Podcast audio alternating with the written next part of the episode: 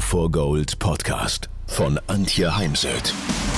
So steigerst du deine Motivation, Lebensfreude, Veränderungslust und mentale und emotionale Stärke. Willst du neue Sichtweisen gewinnen, Herausforderungen souverän meistern und mehr Erfolg im Leben haben? Dann bist du hier genau richtig.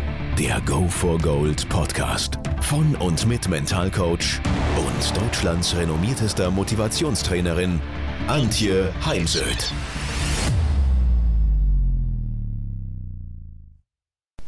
Ich hatte letzte Woche im Coaching eine Sportlerin, die mir auf meine Frage, was ihr Anliegen an das Coaching sei, äh, gesagt, sie möchte keine Fehler mehr machen. Ist es realistisch? Ist das möglich? Nein. Ich erlebe immer wieder, dass Sportler falsche Vorstellungen über Fehler haben und nicht nur Sportler. Gilt im Business genauso. Fehler sind ja nicht per se negativ. Fehler beeinflussen natürlich, äh, wenn es blöd läuft, das Ergebnis eines Wettkampfs. Wobei ich auch schon gesehen habe, dass Menschen, die Fehler gemacht haben, ein Golfturnier gewonnen haben oder eine Dressuraufgabe im Reitsport gewonnen haben. Doch Fehler bieten eine wertvolle Gelegenheit zum Lernen und deine Leistung als Sportler zukünftig zu verbessern. Weil überleg mal, wann lernst du am meisten im Leben? Wenn du gewonnen hast oder wenn du deine Ziele erreicht hast oder wenn du Fehler gemacht hast, wenn du eine Niederlage erfahren hast, auch wenn es hart ist, eine Niederlage zu erfahren, wenn du das Gefühl hast, es geht gerade irgendwie gar nichts, nichts will aufgehen. Wann hast du mehr gelernt? Genau, also die meisten antworten mir natürlich an der Stelle, ja, unten im Tal des Lebens, im Sumpf, in der Niederlage, weil dann ist man offen für, für Anregungen, für Tipps, man wendet sich vielleicht sogar nach außen und bittet und fragt darum, wenn man allerdings gewonnen hat, dann, und dann ist es ja auch richtig, erstmal seinen Sieg zu genießen und ähm, nicht gleich wieder in eine harsche Selbstkritik zu gehen. Dann sagen manche Sportler, Fehler seien ein Zeichen für mangelndes Talent. Falsch.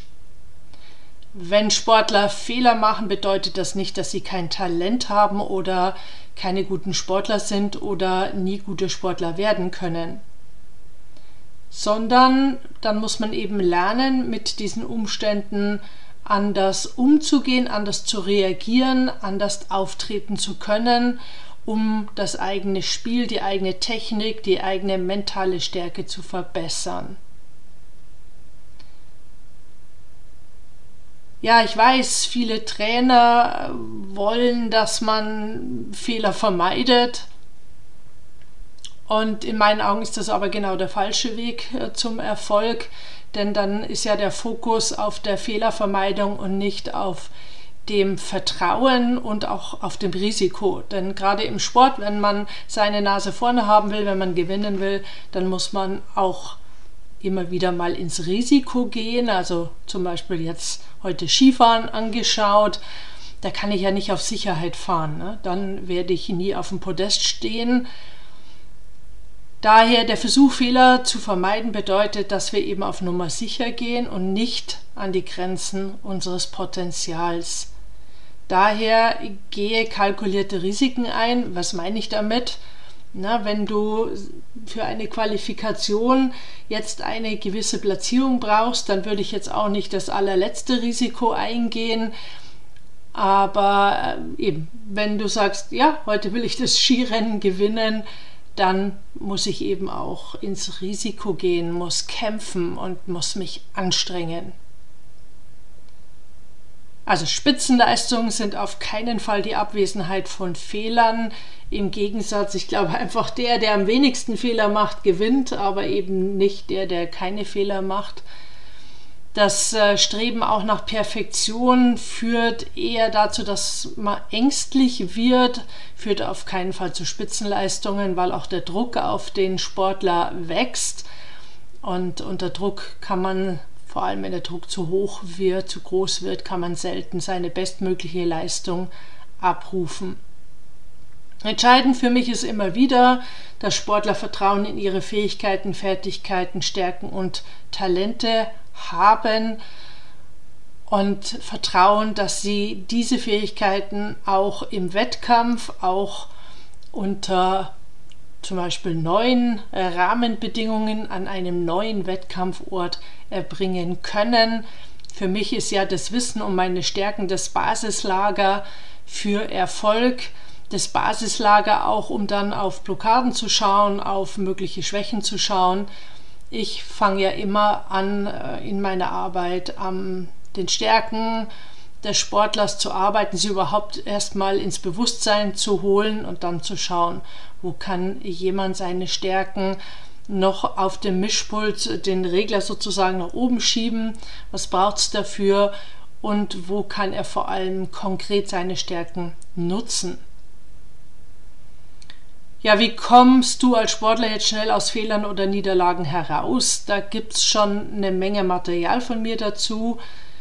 Denn niemand, wirklich niemand ist vor Fehlern gefeit, geschützt. Und Spitzensportler, die die Nase vorne haben, die haben einfach gelernt, Fehler zu nutzen, um sich weiterzuentwickeln, statt aufzugeben oder daraus äh, Selbstzweifel zu entwickeln, Ängste zu entwickeln weil eben ihnen bewusst ist, dass es äh, keinen Wettkampf ohne Fehler gibt. Und da hilft unter anderem die Akzeptanz aus der Resilienz, aus der Resilienzforschung, ist eine der sieben Säulen der Resilienz, der Widerstandsfähigkeit, dass ich akzeptiere, dass das, was passiert ist, passiert ist. Das kann ja zum einen sein, dass ich eben selber verkantet habe. Heute ist leider eine deutsche Sportlerin ziemlich bös ins Netz geflogen. Oder es waren Umstände, dass gerade eine Windböe den Schnee hat aufstoben lassen und ich äh, wie blind gefahren bin. Oder jemand beim Reiten macht gerade in dem Moment, wo ich zu einer Pirouette ansetze, den Regenschirm auf und mein Pferd erschrickt. Kann man zu Hause üben und trotzdem Pferde sind natürlich auch Lebewesen. Also es ist wichtig, ähm, ich glaube da auch so ein bisschen die, an die ausgleichende Gerechtigkeit, wenn bei mir dieses Mal ein Gewitter eingesetzt hat, ähm, wann anders wird zum anderen passieren und ich habe dafür bestes Wetter. Dann ist natürlich wichtig schon zu analysieren, was hat jetzt zum äh, Scheitern, zum Fehler geführt. Und die Analyse passiert natürlich auf verschiedenen Ebenen, also auf der körperlichen, gesundheitlichen Ebene, Verhalten, Emotionen, Gedanken, Technik, Fitness, Koordination und vieles mehr. Und dann kann man entweder das verändern oder man vermeidet dann diese Probleme oder verhindert sie oder behebt sie, je nachdem, je nach Fall. Und, im, und ich finde es wichtig, immer weiter an seinen mentalen Fähigkeiten, seinen körperlichen Möglichkeiten. Sportler werden ja im Laufe ihres Lebens ähm, auch körperlich stärker, äh, entwickeln eine andere Körperstatur und es ist natürlich wichtig, da sein Leben lang dran zu arbeiten und auch die taktischen Fähigkeiten zu verbessern. Eine lebenslange Aufgabe.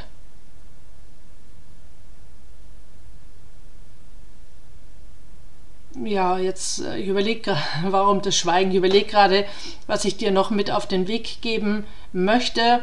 Stell mal die sechs Buchstaben des Wortes Fehler um. Was für ein neues Wort kommt raus?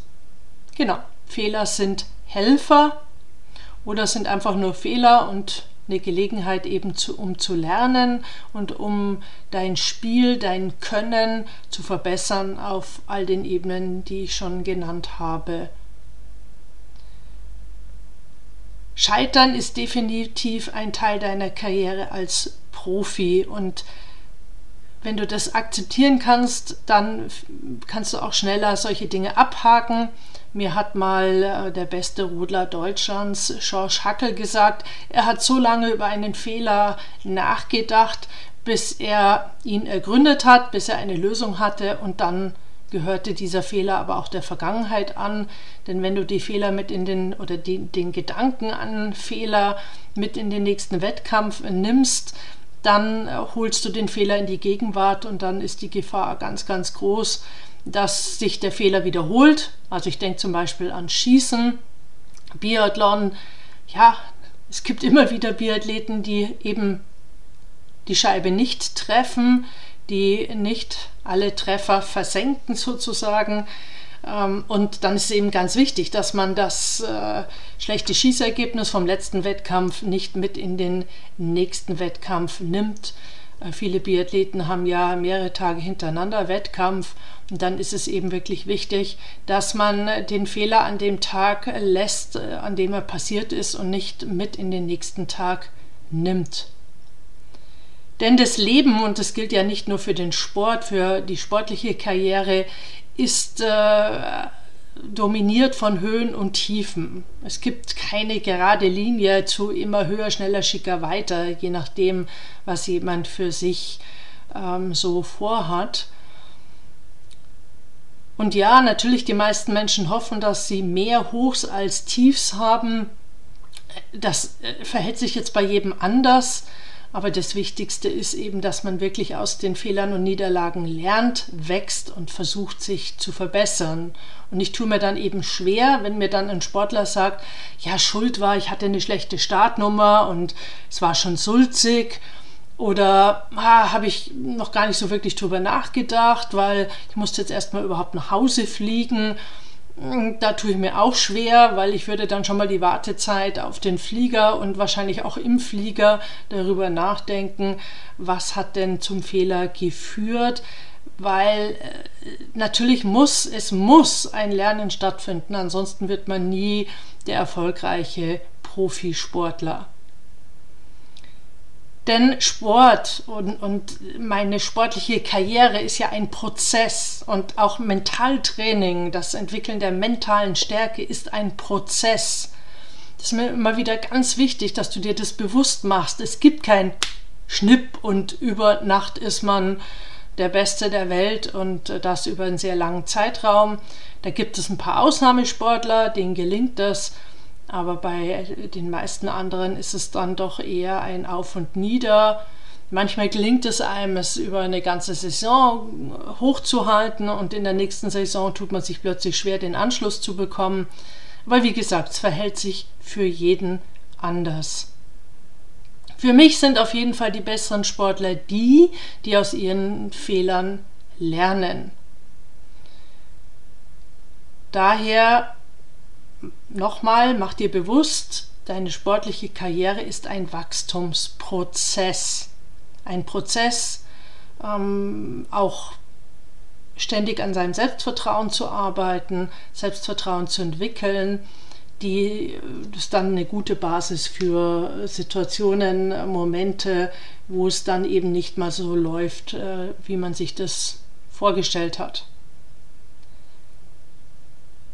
Ähm, ich fange ganz gerne bei dem Thema mit der Frage an, wenn jemand mit dem Wunsch, keine Fehler zu machen, zu mir ins Coaching kommt. Wie reagierst du denn auf Fehler?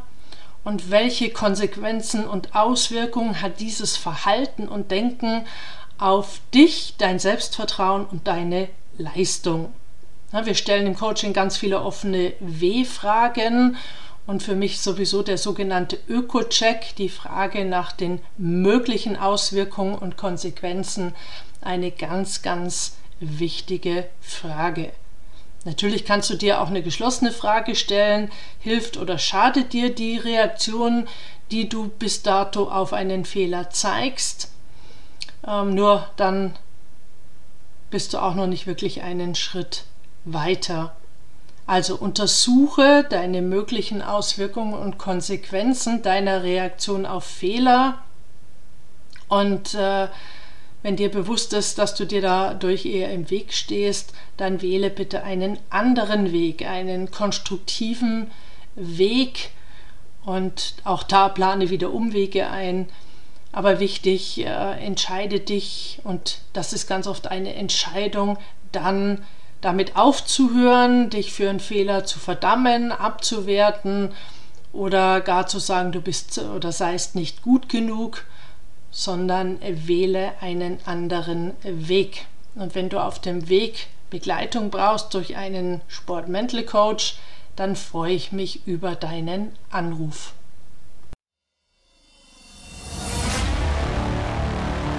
Wenn ihr mehr wissen wollt, dann geht auf www.heimsöd-academy.com bzw. www.antje-heimsöd.com. Dort findet ihr auf den Blogs viele spannende Artikel zu den Themen Motivation, Erfolg, mentale Stärke und Frauenpower. Und viele weitere Unternehmertipps. Denkt immer daran, wer will, findet Wege.